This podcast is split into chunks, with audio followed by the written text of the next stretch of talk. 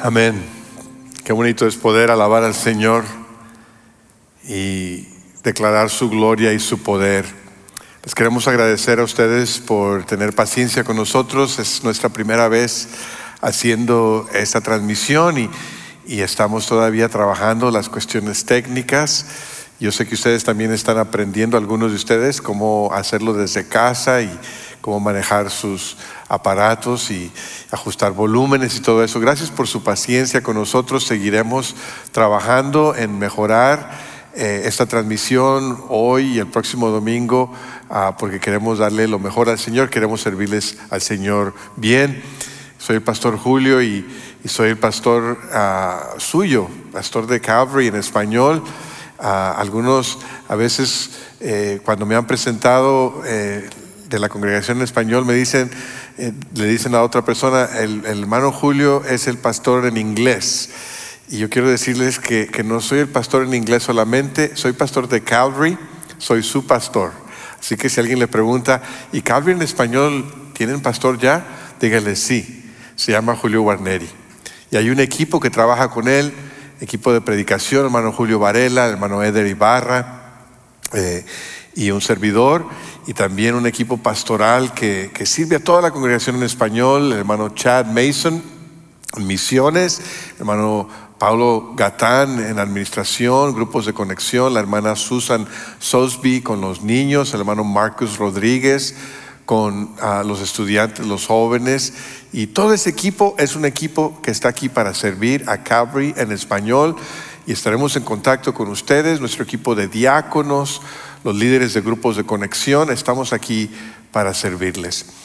Esta semana he estado pensando en tres parejas que eh, son, están muy cerca de nuestro corazón. Hay varios misioneros que estamos sosteniendo ah, como iglesia, pero tres parejas han venido a, a mi mente en esta ocasión. Son parejas que están sirviendo en lugares muy difíciles, que están siendo afectados por esta pandemia que se está dando. Hay una pareja a que comisionamos no hace mucho tiempo y están sirviendo en Europa Occidental, no podemos decir el país por su seguridad, pero ahí donde están sirviendo eh, está fuerte esta situación de tal manera que están en cuarentena, ya una semana no han salido de su casa, estamos orando por ellos.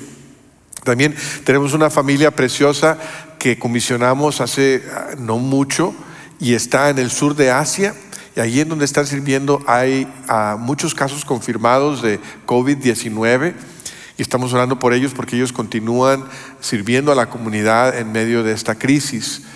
Y también tenemos una pareja, una familia realmente de nuestra iglesia que están sirviendo en el este de Asia y salieron del país donde estaban sirviendo a finales de enero para ir a una conferencia de misiones con otros misioneros.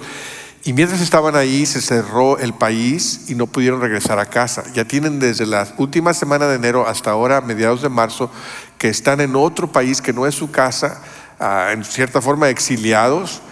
Ah, y mientras oramos por ellos y nos mantenemos en contacto con, ellos, nos han compartido que varios de los misioneros que se quedaron ahí eh, se han organizado para orar y para compartir el Evangelio y ya hay personas, están en un país que tiene menos de un por ciento de seguidores de Jesús, de seguidores de Cristo.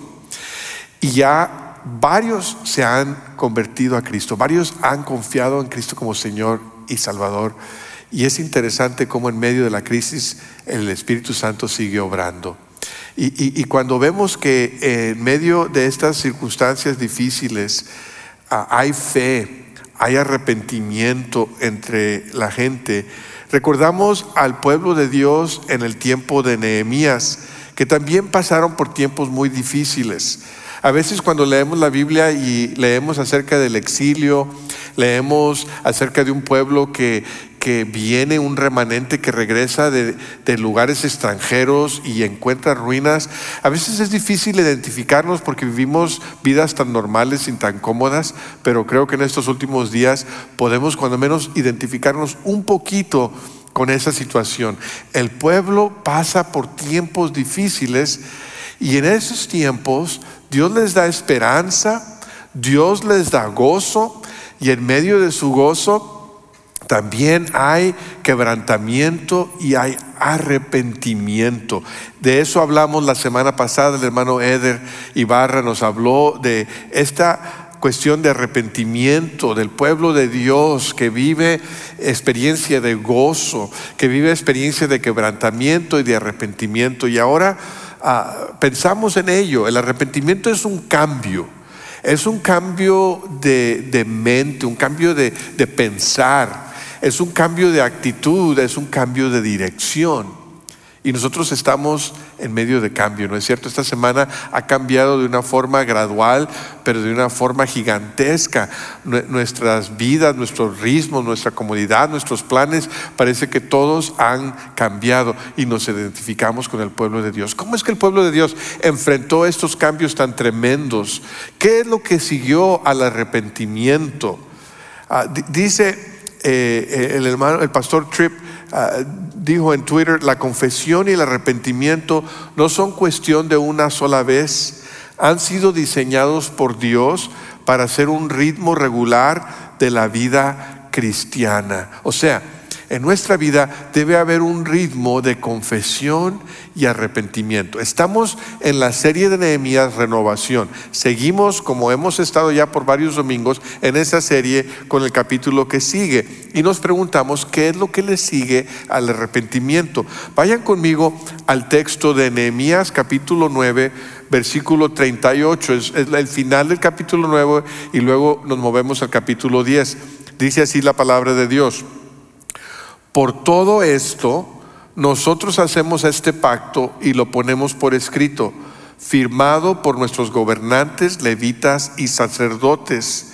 El resultado de la confesión y el arrepentimiento del pueblo de Dios es obediencia. Aquí el pueblo de Dios renueva su compromiso al pacto, renuevan su compromiso a la obediencia, renuevan su compromiso a guardar los mandamientos de Dios, renuevan su compromiso a seguir la palabra de Dios.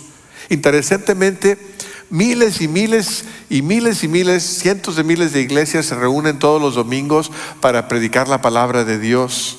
Y la gente escucha el mensaje de la palabra de Dios. Hoy en día nos damos cuenta que ese ha sido un privilegio que a veces hemos pasado por desapercibido, ¿no es cierto? Y nos tenemos que reunir el día de hoy en línea. Pero seguimos predicando la palabra de Dios. Pero lo importante hoy no es escuchar el mensaje solamente, aunque eso es muy importante. Lo importante hoy no es proclamar el mensaje solamente, aunque es importante. Lo importante es qué hacemos con ese mensaje, cómo respondemos a lo que Dios nos dice como pueblo de Dios. Ha habido eh, muchos memes que han salido por ahí eh, en, estos días, algunos muy chistosos y, creo que es bueno tener algo de, eh, humor en estos días difíciles. Ha, habido memes de, de, papel sanitario, de iglesias en línea, etc. Y alguien me mandó este meme de una ah, hermanita que nos está viendo en línea. Dice, no puede ser lo que estoy viendo. Ah, pues algunos han dicho, la ventaja de, estar en línea es que no tiene que preocuparse por dónde estacionarse. Ah, puede tomarse cuantas tazas de café quiera mientras está viendo.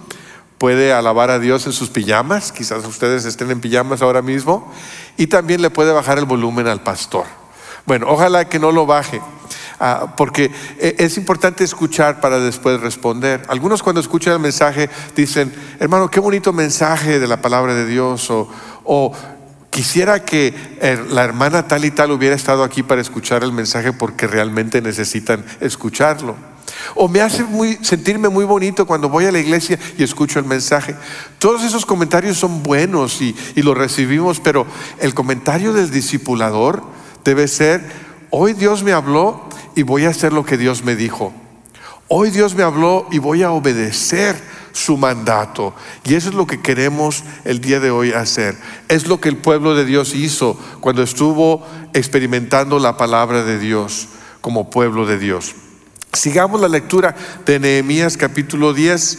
Eh, eh, el, el, principio del capítulo es una lista de todos los líderes que firmaron este pacto Eh, eh, era una tarjeta de compromiso gigantesca donde ellos dicen, nos comprometemos a esto y a esto y a esto y lo firmamos. Y no tuvieron temor comprometerse.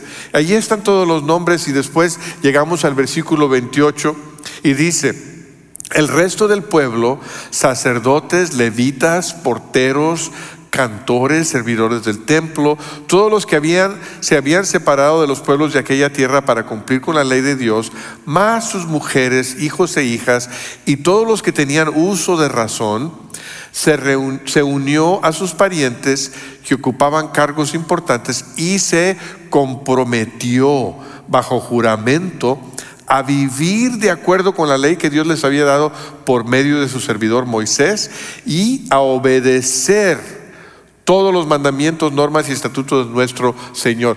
Obediencia. Cuando el pueblo de Dios se arrepiente de sus pecados, se compromete a obedecer la voz de Dios y lo hace en formas específicas. No solamente dice, ah, voy a aplicar la palabra de Dios, voy a obedecer lo que Dios me dice, sino identifican tres formas específicas en las cuales van a obedecer a Dios. Eso es importante. Cuando estamos hablando de la obediencia, debemos ser específicos. ¿Cómo es que voy a obedecer a Dios en este momento, en esta semana, en medio de esta crisis? Como pueblo de Dios, el pueblo de Dios dice, en primer lugar, no seremos como los demás. La ley de, Dios había prohibido que los israelitas se casaran con los pueblos que les rodeaban. No porque Dios sea racista, sino porque Dios quería que su pueblo se mantuviese puro, santo, separado, apartado. Porque lo que sucedía cuando Israel empezaba a casarse con personas de otros pueblos, pueblos que adoraban a otros dioses, pueblos que tenían prácticas abominables, en lugar de que esos pueblos vinieran a adorar al Dios de Israel, en lugar de que esas personas vinieran a comportarse como el pueblo de Dios, el pueblo de Dios seguía a otros dioses, el pueblo de Dios seguía otras prácticas abominables. Y por eso era importante, por eso Dios les había dicho, que no se casaran, que no se mezclaran con las otras naciones, no por la raza, sino por la pureza espiritual del pueblo de Dios. Porque Dios es un Dios distinto a los dioses de los paganos. Es un Dios vivo, es un Dios santo, es un Dios poderoso. Y el pueblo que sigue al Dios verdadero debe ser distinto a los demás pueblos, porque Dios es distinto. Y cuando el pueblo de Dios se arrepiente en este momento, hace un compromiso de no ser como los demás. Eso es lo que sucede en el versículo 30 del capítulo 10 de Nehemías. Dice, además, todos nos comprometimos a no casar a nuestras hijas con los habitantes del país, ni aceptar a sus hijas como esposas para nuestros hijos. Qué interesante compromiso. Parece un poquito raro a nosotros ahora que, hablamos de lo bueno de la diversidad y, y de todas estas cosas interraciales. Pero lo que estaba haciendo aquí el pueblo de Dios estaba haciendo un compromiso a ser diferentes, a no ser como los demás, a no seguir a los dioses paganos, a practicar la pureza y la separación porque son pueblo de Dios. No seremos como los demás. Esta semana ah, he visto muchos mensajes en Facebook, algunos de ellos quejándose, algunos de ellos tomando fotografías de, las tiendas y, y las repisas vacías y otros con mensajes desafiantes. Una chica que creció aquí en nuestra iglesia compartió en Facebook algo muy interesante, lo compartió en inglés, pero dice que en, en medio de este caos, se nos recuerda de lo frágil de nuestra vida humana. Qué pronto nuestra seguridad se desmorona, dice. Eh, de, nuestros lujos de vida, de, de, la seguridad que tenemos financiera, la posibilidad de sentir un poquito lo que se siente quizás no tener comida por unos momentos nos identificamos con los millones de personas alrededor del mundo que sienten eso siempre, que así siempre han vivido.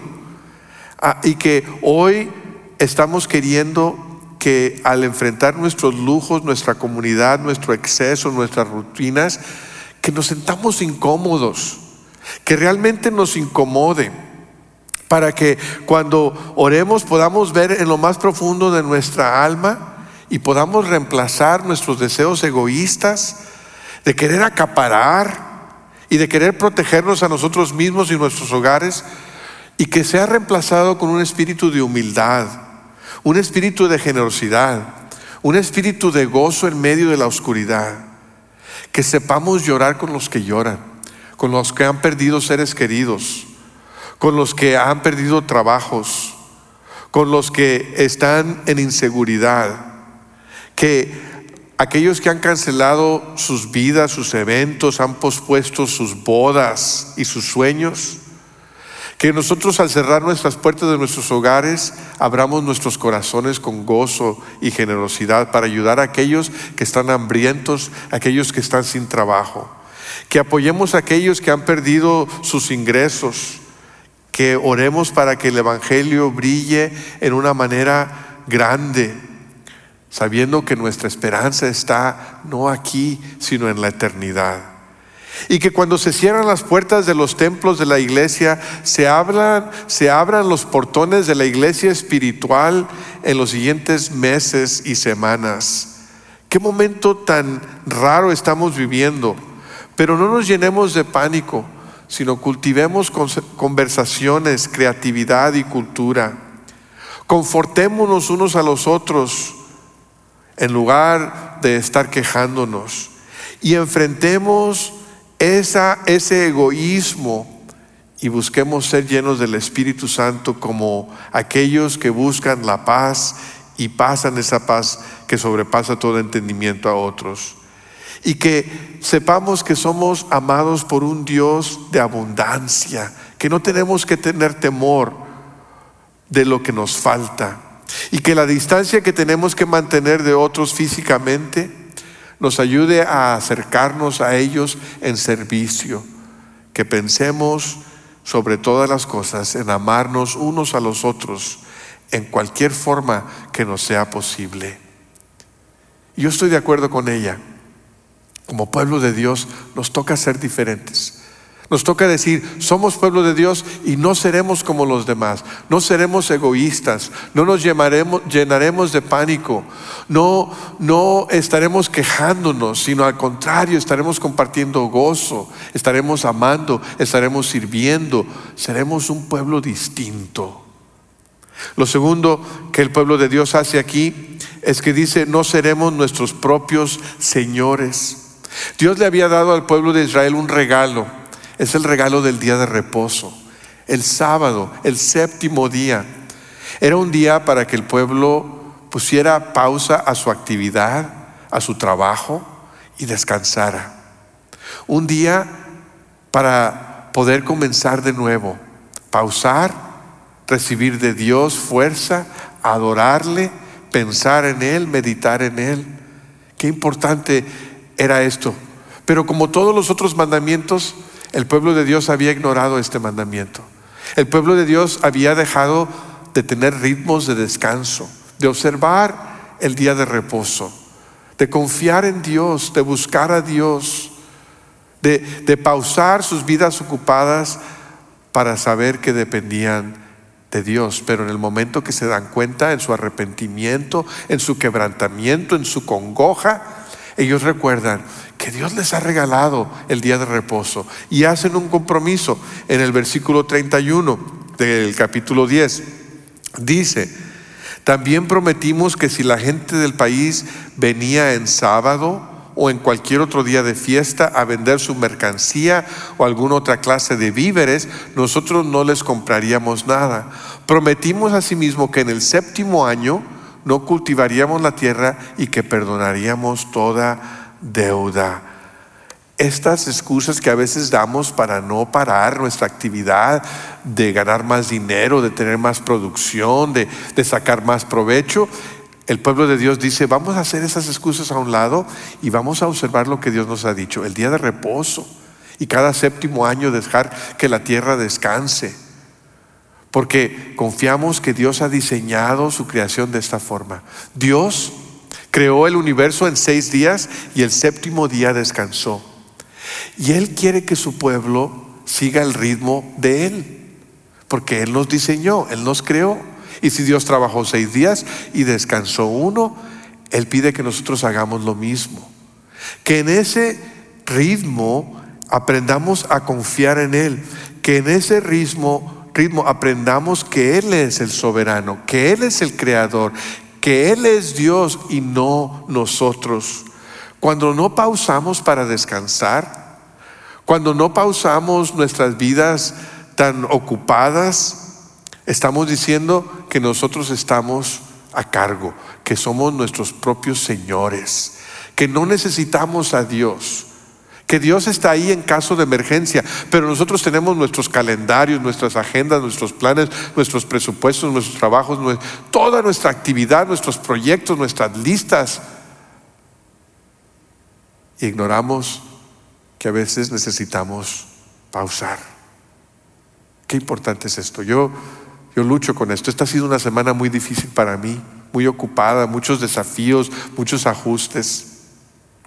Pero ayer en la mañana, mientras llovía aquí en McAllen, salí al patio de mi casa atrás en la mañana mientras la lluvia caía y dije, necesito pausar, necesito descansar. Necesito confiar y saber que Él es Dios, soberano, y no yo. Yo no soy mi propio Señor. Yo no estoy a cargo del mundo, de mi iglesia, de mi vida, de mi familia. Es Dios. Y en el descanso recordamos eso. A veces Dios nos tiene que parar. A veces Dios tiene que detener nuestra actividad. A veces Dios nos tiene que interrumpir nuestras vidas y decir, estate quieto y sé que yo soy Dios. Si Dios nos mandara un meme el día de hoy, alguien se imagina que quizás nos diría esto. No hay cine, no hay conciertos, no hay deportes, no hay restaurantes, no hay reuniones sociales, hay trabajo limitado. Ya que te hice espacio en tu agenda, ¿podemos hablar ahora?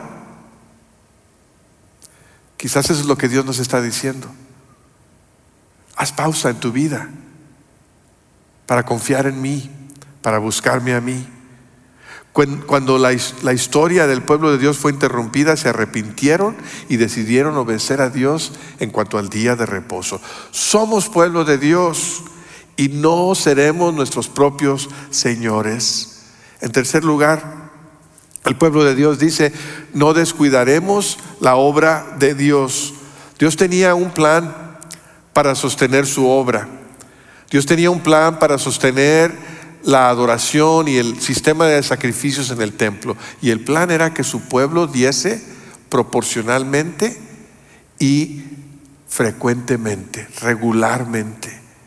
Este era el plan de Dios y, y el pueblo de Dios estaba eh, acostumbrado a recibir este, esta dirección de Dios no como una medida económica, no era un sistema de pagar impuestos, era una forma de adorar a Dios. Era una forma en que el pueblo de Dios recordaba que todo lo que tenemos y todo lo que somos le pertenece a Él. Que le entregamos a Él lo que Él nos ha dado ya. Y ese es el plan de Dios. Y cuando el pueblo se arrepiente y se compromete a la obediencia, recuerda que quizás habían descuidado esto, pero ya no lo van a descuidar. Vaya conmigo al versículo 32 de Nehemías 10.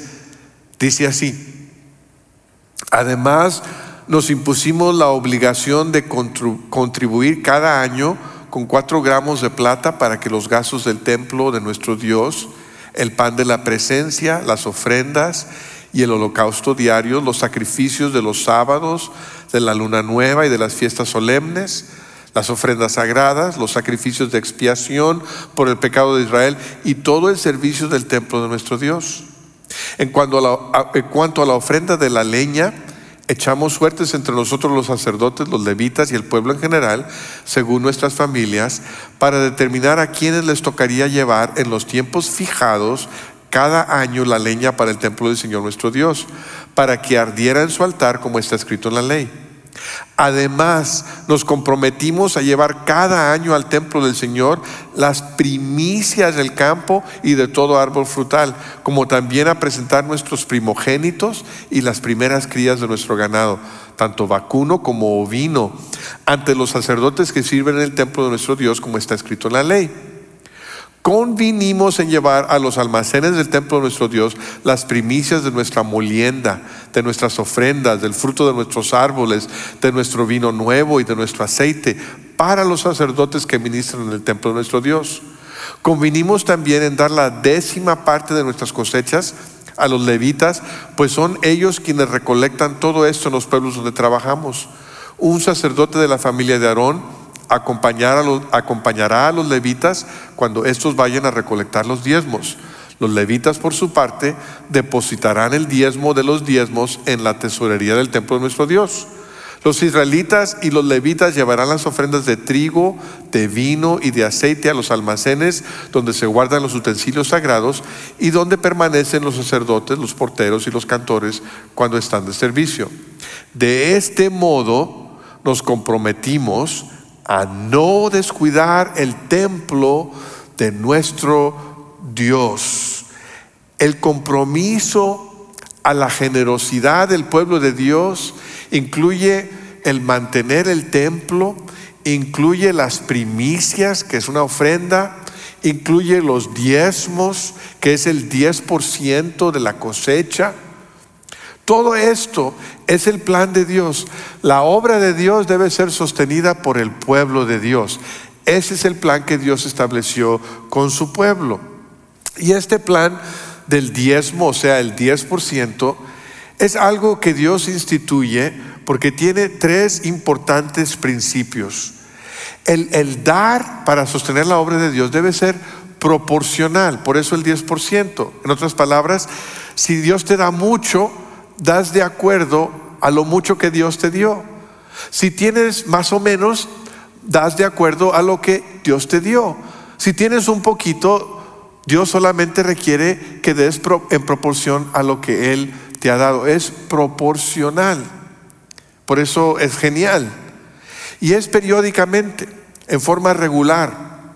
La ley, tanto como el Nuevo Testamento, dice que debe ser algo periódico algo frecuente, debe ser una disciplina en el pueblo de Dios. Y debe ser priorizadamente. En otras palabras, debe tener el sentido de las primicias. Eso es lo que quiere decir esta palabra, que es lo primero. Que cuando el pueblo de Dios cosechaba, lo primero de la cosecha, lo primero de sus árboles, era para el Señor, se apartaba como el diezmo para el Señor, porque quería decir, Señor, tú eres primero en nuestras vidas, tú nos has bendecido, tú nos vas a proveer y confiamos en ti, por eso te damos con prioridad. Es un acto de fe, es un acto de entrega, es un acto del corazón. Y el Nuevo Testamento tiene el mismo principio de dar de estas tres formas el, apóstol Pablo lo menciona en Primera de Corintios 16, capítulo 16, versículo 2, dice de la siguiente forma, el primer día de la semana, cada uno de ustedes aparte y guarde algún dinero conforme a sus ingresos. Ahí está lo proporcional. El primer día de la semana ahí está lo, periódico, para que no se tenga que hacer colecciones cuando yo vaya. Así que esto eh, se hace de antemano. Es una decisión que se toma no emocionalmente, sino con esa prioridad de decir, el Señor es primero.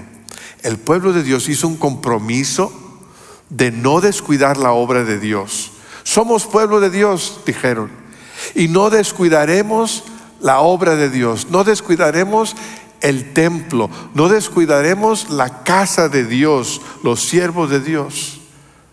El pueblo de Dios es una experiencia de gozo, de quebrantamiento, de confesión y de arrepentimiento.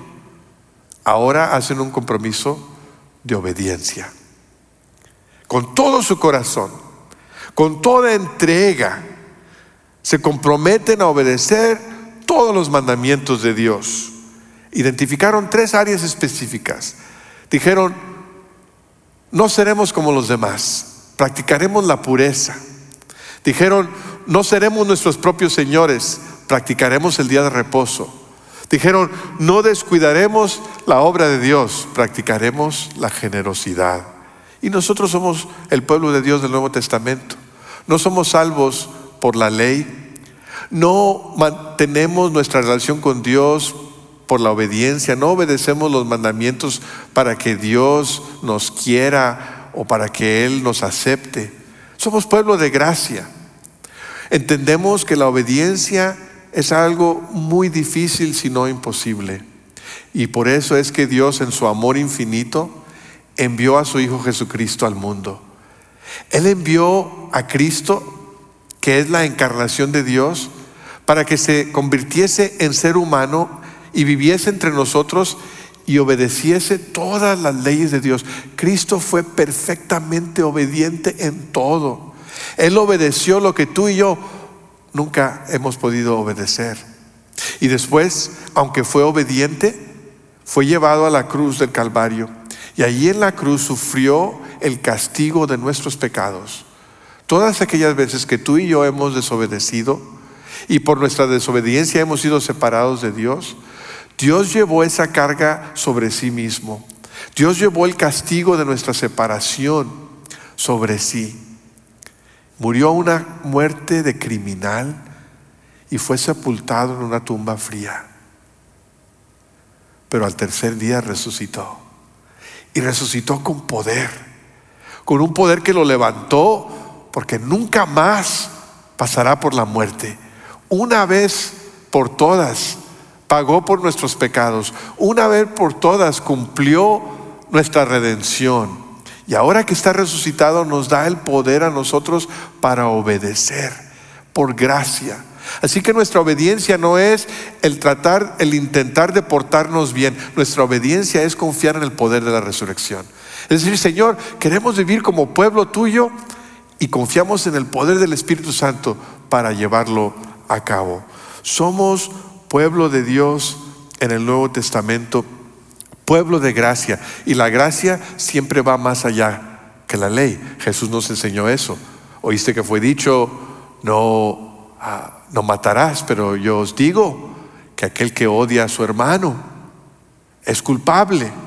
O sea, la letra de la ley nos dice no matarás, pero el espíritu de la ley es no odies a tu hermano. La letra de la ley nos dice no cometas adulterio, pero el espíritu de la ley es no codicies a otra persona. Y nosotros estamos comprometidos no a la letra de la ley, sino al espíritu de la ley. Así que si Dios le dice a su pueblo que, que no se mezclen con otras naciones, nosotros entendemos que el espíritu de la ley es que nos mantengamos puros, separados, que seamos distintos, que resaltemos como pueblo de Dios, que brillemos con nuestra luz, que seamos generosos. A mí me ha animado mucho los mensajes que he recibido por texto y, y de otras formas de, de los diáconos y miembros de la iglesia que dicen, ¿cómo podemos servir? Los jóvenes adultos de nuestra iglesia me han dicho, pastor, si hay ancianos que necesiten que alguien vaya a la tienda por ellos y les consiga comida, díganos porque estamos dispuestos a hacerlo. Eso es lo que nos distingue como pueblo de Dios. Qué bonito es ser diferentes. Si la ley de Dios dice que debemos observar el séptimo día como día de reposo, entendemos que el espíritu de la ley es tener ritmos regulares de descanso, y de adoración y que nos comprometemos a pausar para confiar en Dios y reconocer que no somos nuestros propios señores, que Él es soberano. Si la letra de la ley dice que debemos de dar el diezmo, el espíritu de la ley es que debemos ser generosos con la obra de Dios para que la obra siga adelante, en manera proporcional, en manera periódica y como una prioridad. El propósito de Dios no ha cambiado. La importancia del templo no era solamente para que el pueblo de Dios tuviese un lugar donde ofrecer sacrificios, sino el templo era un testimonio a las naciones que le rodeaban de que Dios es un Dios vivo y que Él quiere que todas las naciones le vengan a adorar. Por eso era importante el templo. Hoy en día que ya no hay templo, hay un templo espiritual que somos nosotros la iglesia. Pero el propósito de Dios sigue siendo el mismo. Él quiere que todos los pueblos vengan a adorarle. Y si nosotros nos comprometemos a la obediencia, vamos a decir, Señor, nos comprometemos a hacer todo lo posible por orar, por compartir, por ofrendar, por ir, por conectarnos de tal forma que todo mundo tenga la oportunidad de conocer del amor de Dios en Cristo Jesús. La palabra viral es una palabra que parece tener doble sentido. Nadie quiere un virus en su cuerpo ni en su computadora. Pero a veces se usa la palabra viral para referirnos a videos que han sido compartidos de una forma exponencial. Un grupo de personas le da like y lo comparten y esos grupos lo comparten con sus redes y esas redes los comparten con sus redes y en poco tiempo un video puede ser visto por millones de personas. Cuando pensamos en esta crisis, en esta pandemia, nos imaginamos como iglesia, ¿qué sería si el Evangelio se va viral? En otras palabras, ¿qué sería si, si compartimos con nuestros cinco, que compartan con otros cinco cada uno, que compartan con otros cinco cada uno, que compartan con otros cinco cada uno, y como un virus, en lugar de virus, el Evangelio vaya transformando corazones y el Evangelio vaya cundiendo en toda nuestra ciudad, en todo nuestro país y en todo el mundo. Ese es el corazón de Dios. ¿Te comprometerás a obedecer lo que Dios desea de ti y de mí como su pueblo? ¿Qué te ha dicho Dios el día de hoy? ¿En qué forma específica le vas a obedecer esta semana? Quizás tú tienes temor de tu vida eterna, quizás tú no sabes cómo seguir a Dios, cómo obedecerlo, porque nunca has recibido el regalo de vida eterna en Cristo Jesús. Quizás tu necesidad más profunda el día de hoy es confiar en Cristo como Señor y Salvador. Él te da la oferta de perdón, te da la oferta de una vida nueva y de una vida eterna como un regalo y lo recibes por fe.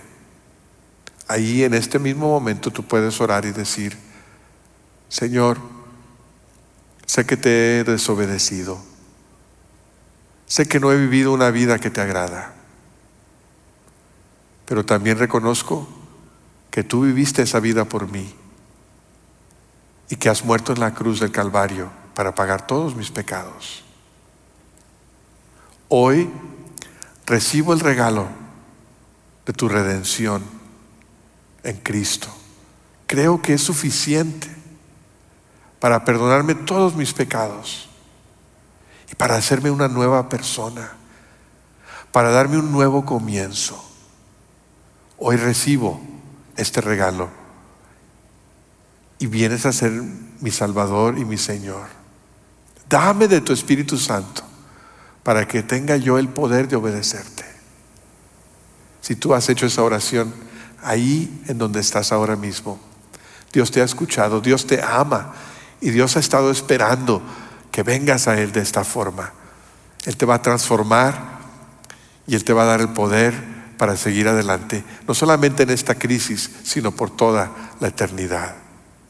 Hay una página de notas que debía haberte dicho al respecto al principio de la transmisión, ahí está en la página en vivo, tú la puedes bajar y quizás recordar algunas de las cosas de las cuales hemos hablado, pero quiero llamar tu atención a cuatro preguntas al final, que son preguntas de discusión, y esas preguntas las puedes tomar y, discutir con tu familia, si tu familia están viendo, están viendo juntos ah, después de terminar la transmisión, o si estás solo en tu casa, quizás las puedes hablar con otros en tu grupo de conexión, en tu grupo de vida. He visto varios grupos de conexión que se están comunicando por, por chateo, por WhatsApp, por, por texto, y pueden hablar de ello. Pero de la forma que lo hagas, lo más importante aquí es la obediencia. Has escuchado la palabra de Dios, pero lo que Dios quiere es un compromiso a obedecer en formas específicas. Estamos aquí para servirte, estamos aquí para orar, seguimos conectados. Gracias por sintonizarnos en el día de hoy. Déjame orar por ti. Señor, en esta hora te damos gracias por la iglesia que se reúne a través de líneas cibernéticas, pero más que nada te damos gracias por el Espíritu Santo que nos une. Y en cualquier lugar donde estemos pedimos que tu paz inunde nuestros hogares. Te pedimos por sanidad por aquellos que han sido confirmados con COVID-19. Te pedimos sabiduría para nuestros doctores, enfermeras, por aquellos que están desarrollando vacuna. Te pedimos, Señor, que, que, al tomar las medidas que debemos tomar, que, que esta pandemia se detenga, Señor. Que tú des sanidad, que tú des consuelo, que tú des sabiduría a nuestros líderes nacionales, estatales y regionales, Señor. Y más que nada, bendice a tu pueblo para que como pueblo brillemos en este momento difícil y que el mundo nos vea y te dé la gloria a ti. Que vean nuestras buenas obras y glorifiquen a nuestro Padre que está en los cielos. En el nombre de Cristo Jesús. Amén. Gracias. Que Dios te bendiga y nos vemos pronto.